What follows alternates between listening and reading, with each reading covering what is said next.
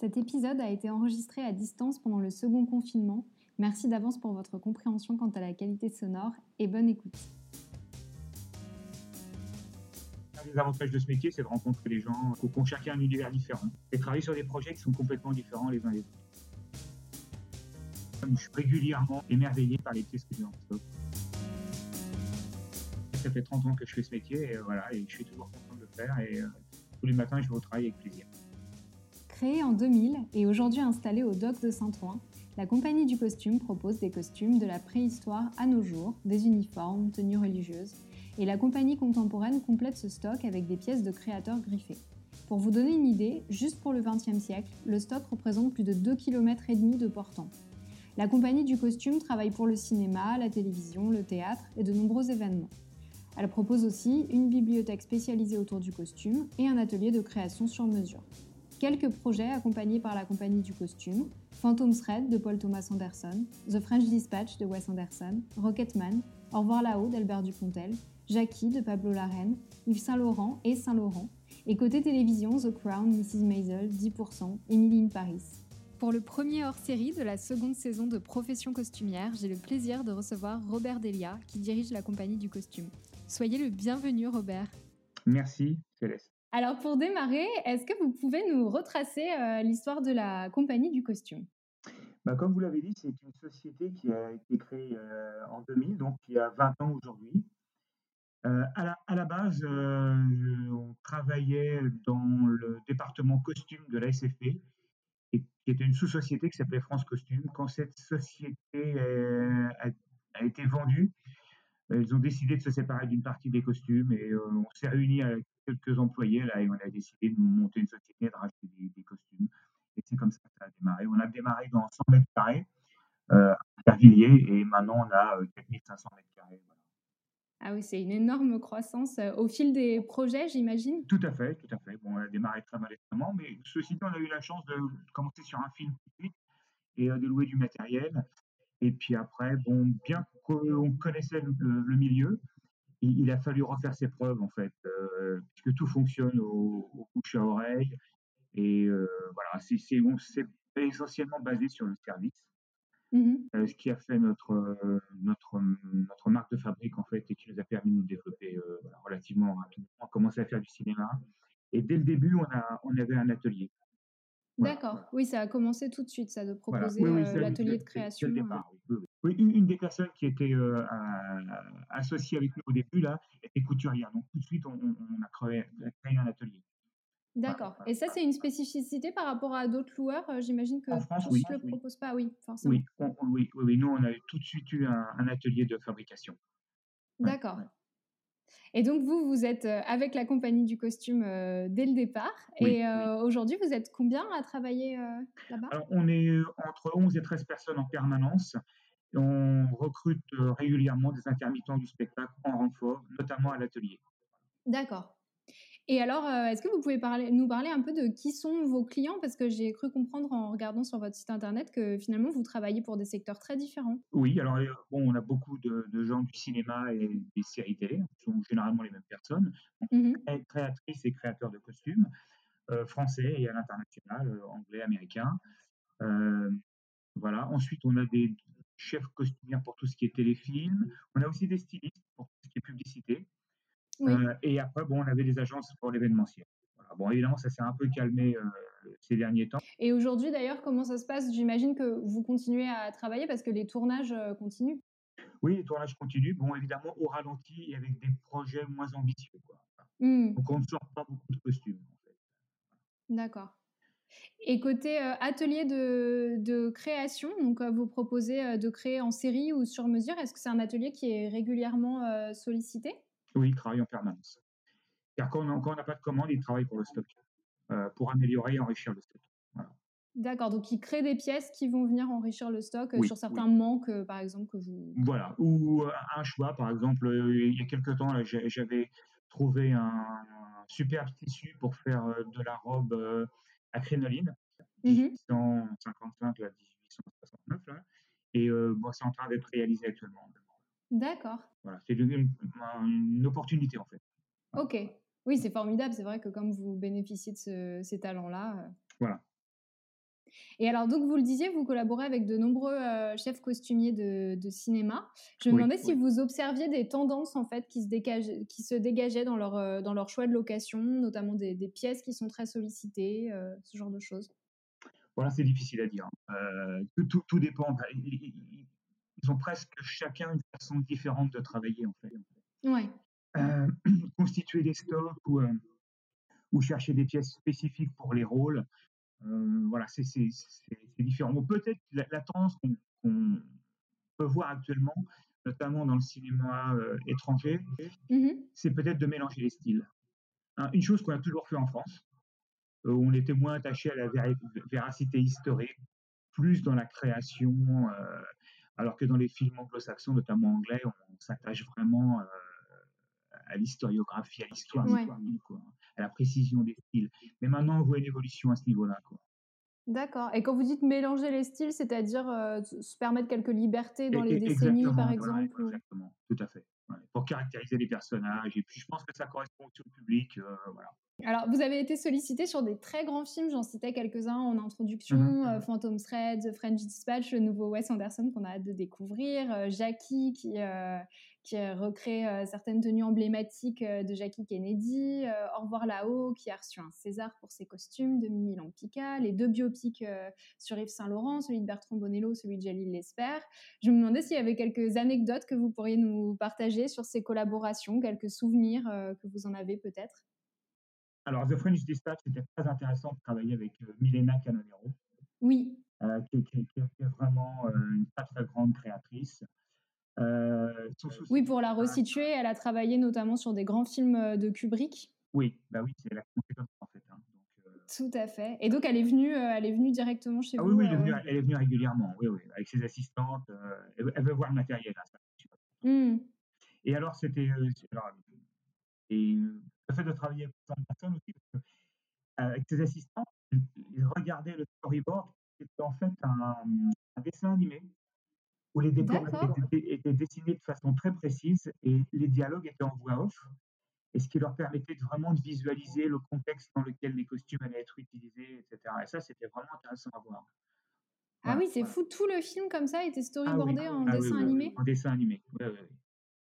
Ah oui, c'est un très gros travail de préparation. J'ai rarement vu ça personnellement. Mmh.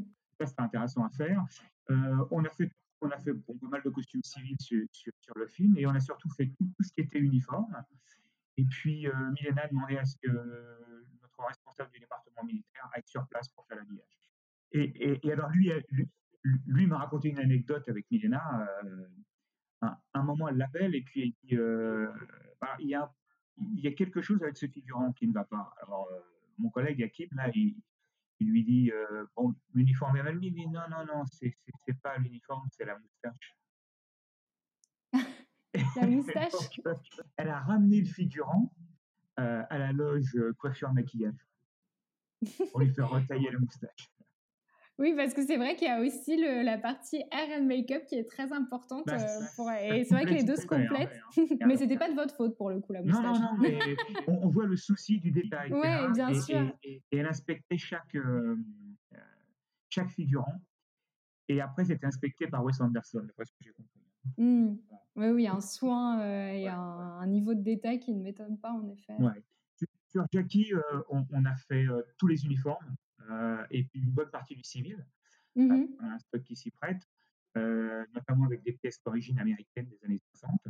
Mmh et donc, euh, j'ai fait une journée en renfort habillage, parce qu'il y, y, avait beaucoup de, de, militaires habillés. Et puis, bon, j'étais sur le plateau dès qu'ils ont commencé à tourner. Et, oui, parce que le tournage s'est passé à la Cité du Cinéma, hein, si je dis pas de bêtises. en, bonne partie, tout a été recréé, euh, la, la, carlingue d'Air Force One, euh, les, salons de la Maison Blanche, euh, tout a été recréé. C'était assez impressionnant d'ailleurs. Et, donc, on était dans le, Capitole, au, Sénat, là, au moment de la scène d'hommage du Sénat sur, sur, la dépouille mortelle de, Kennedy. Et bon, et, moi, j'avais vraiment travaillé, on, on avait les aides de camp, les rôles, les, tous les soldats qui ont, qui ont porté le, le cercueil, on, a leur nom, on sait qui ils sont, etc. Donc moi j'avais ça en tête. Et, quand je vois les, les, gens s'approcher du cercueil, les figurants, je me dis un truc qui va pas. ça me choque, il y a un truc qui va pas. J'appelle la, la, chef costumière là, avec qui, avec qui j'avais fait la prépa là, et je, lui dis Marie, ça colle pas, ils sont pas à leur place. C'est mmh. sûr. elle appelle la, une assistante de la mise en scène et vérifie sur son, sur son ordinateur. Et effectivement, les gens n'étaient pas à leur place. Quoi. Alors qu'on avait vraiment travaillé chaque, chaque, chaque rôle, les, les, uniformes, les, les, marques de grade, etc. Tout, tout, devait être conforme. Mmh. Ah oui, et quand vous avez vu l'image du film, vous vous êtes dit c'est pas l'image historique. Bah, quand j'ai vu sur le plateau qu'on plaçait les, les, figurants pas dans le bon ordre, ça m'a tout de suite choqué parce que j'avais vraiment ça en tête. J'étais vraiment. Euh, oui, c'est dire à quel point vous êtes impliqué dans la préparation. Oui, oui, mais ça, ça j'avais tout fait. Quoi. Puis bon, sur Au revoir là-haut, on, on, a fabriqué les, euh, les, uniformes sur mesure d'Albert Dupontel et de, et de Biscaria. Là. Voilà, donc après, on a fourni une bonne partie des, des, des costumes civils et puis des, tous les uniformes militaires. Voilà, voilà. D'accord, bah merci pour ces histoires. c'est un des avantages de ce métier, c'est de rencontrer des gens euh, voilà, qui ont chacun un univers différent. Mmh. Et travailler sur des projets qui sont complètement différents les uns les autres. Oui, c'est ça, c'est très varié, ne serait-ce ah que c'est. c'est tout petit la sélection que j'ai faite des projets. C'est vrai que vous, changez d'époque, de pays. De... Plusieurs fois par jour. Mmh. Et vous le disiez, vous accompagnez aussi des, des projets euh, étrangers. Je me posais la question parce que je me disais, peut-être, si je ne dis pas de bêtises, même certains qui viennent pas tourner en France. Enfin, par exemple, je pensais à The Crown, oui, tout à euh, la série de Netflix sur la reine Elisabeth, où finalement, je, je ne crois pas qu'il y ait de séance, séquences en France. Mais, si, en fait, c'était sur, la saison 2, Adrienne Petrie, est venue, euh, ils ont tourné quelques épisodes en France. Ils avaient besoin des décors, en fait. Hein.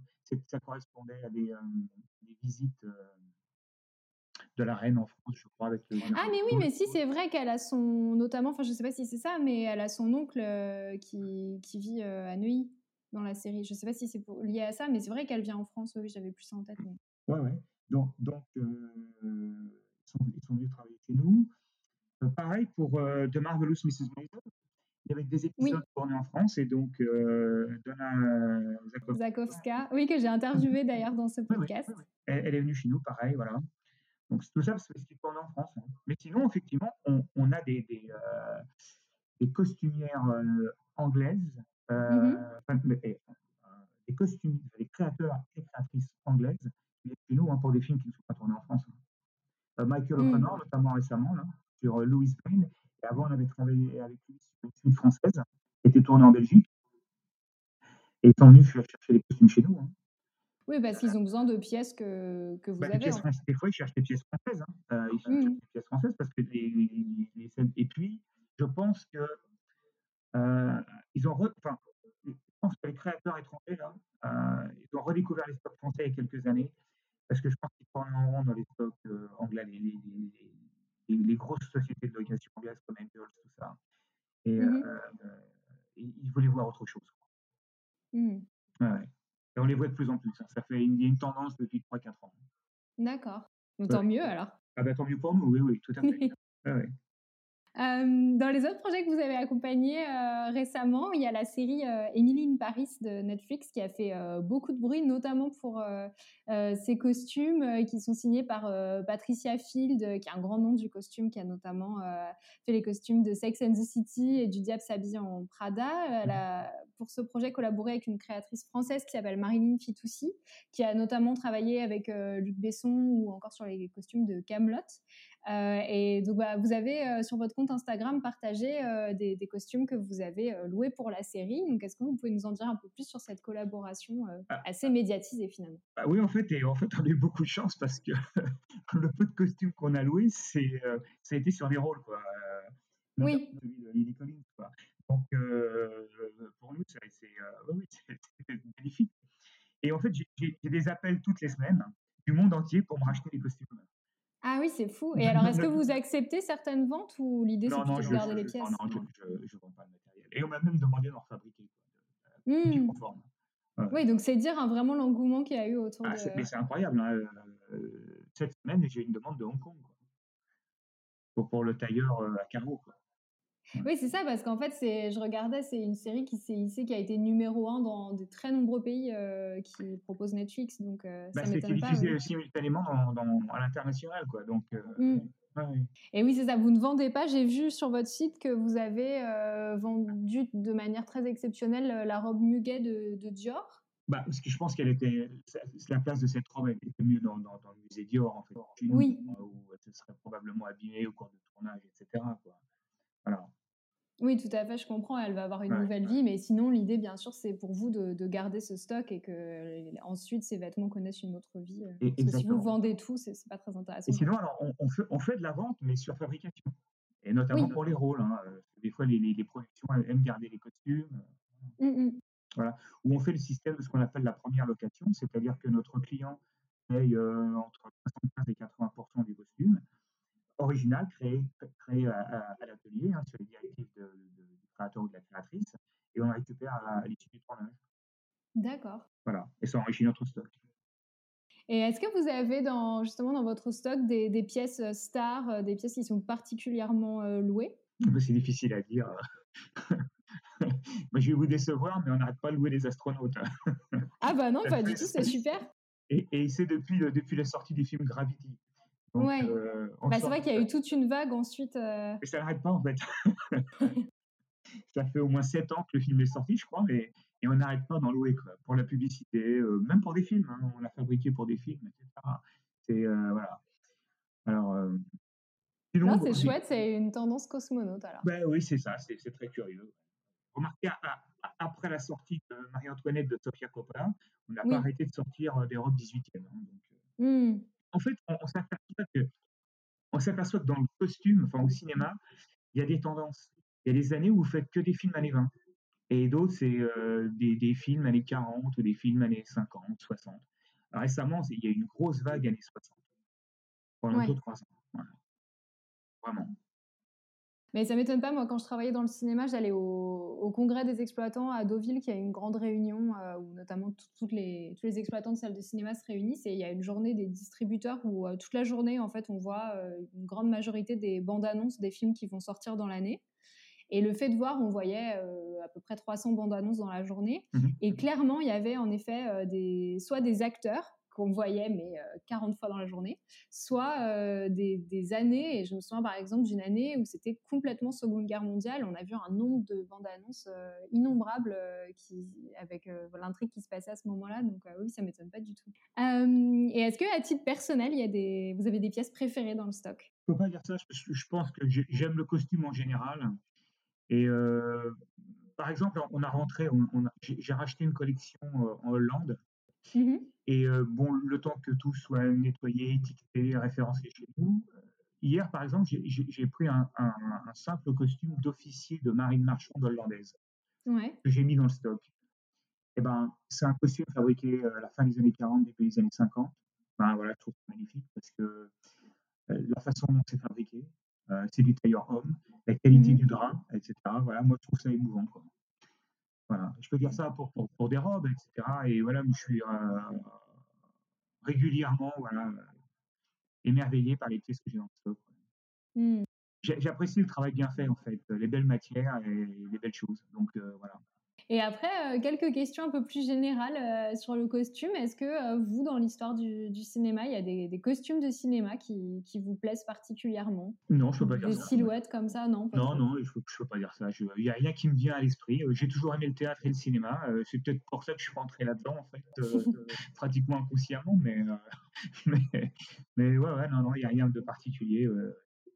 D'accord. Est-ce qu'il y a hum, un, costume de votre stock euh, que vous avez loué ou que vous avez euh, créé pour un projet et dont vous appréciez particulièrement le, rendu dans un film ou une série? Non, il n'y a rien qui me vient à, l'esprit, mais ça me fait toujours plaisir de voir mes, mes, costumes euh, situation. ça, oui, ça oui. Que ce soit pour un rôle ou même si j'aperçois dans la figuration, là, ouais. ouais, mmh. Ça, ça me fait toujours plaisir. Et euh, qu'est-ce qui vous plaît le plus dans votre métier? Ben, C'est le fait de c'est ma passion en même temps. J'ai toujours été euh, adoré l'histoire. Euh, mmh. Bon, moi, je, je, viens du milieu militaire, hein, donc euh, j'ai toujours adoré l'histoire de l'uniforme, etc. C'est comme ça que je suis venu au costume, en fait. j'ai 60 ans maintenant, et en fait, ça fait 53 ans que j'étudie ça. Mon premier livre a été sur l'uniformologie et m'a été offert par ma grand-mère. et voilà, j'ai toujours été dedans. Ah oui, c'est c'est une arrivée, c'est une arrivée originale vers le costume. Bah ouais, ça fait 30 ans que je fais ce métier et voilà, et je suis toujours content de le faire et tous les matins je vais au travail avec plaisir. Bah, et, on change d'époque. Et comme je vous l'ai dit tout à l'heure, on, rencontre des gens, il y a des projets. Ce n'est pas euh, très intéressant, hein, mais régulièrement, il y a, vraiment de, quoi s'intéresser à ce qu'on fait. Vraiment. Ah et est-ce qu'il y a euh, un type de projet euh, sur lequel vous aimeriez particulièrement travailler, particulièrement accompagner ou pas spécialement justement on, va revenir sur l'histoire du cinéma parce que je ne sais pas si vous connaissez un film qui, qui a été fait, où il y a plusieurs remakes, s'appelle euh, The Prisoner of Zenda, le prisonnier de Zenda. Oui, oui, tout à fait. Une version Technicolor avec euh, Mark Granger et euh, James Mason. Mmh et, alors, ce que j'adore là-dedans, c'est c'est du costume militaire. Ça se passe à la fin du 19e dans un pays d'Europe centrale et les, uniformes sont complètement inventés. Et moi, j'aimerais faire un truc comme ça, quoi. Pouvoir mmh. créer de toutes pièces des, des, des, uniformes différents dans un pays imaginaire. Voilà. Ah oui, c'est un chouette projet. Voilà, voilà, ça c'est un truc qui me porte dans la tête depuis pas mal d'années en fait. Bah, j'espère que ça se concrétisera. Merci à Robert Delia d'être venu nous parler de la compagnie du costume, du fonctionnement d'un stock de costumes et d'avoir partagé des anecdotes sur ces rencontres hautes en couleurs. Si vous aimez Profession Costumière, n'hésitez pas à en parler autour de vous et à rejoindre le podcast sur Instagram, profession costumière. À bientôt pour un prochain épisode.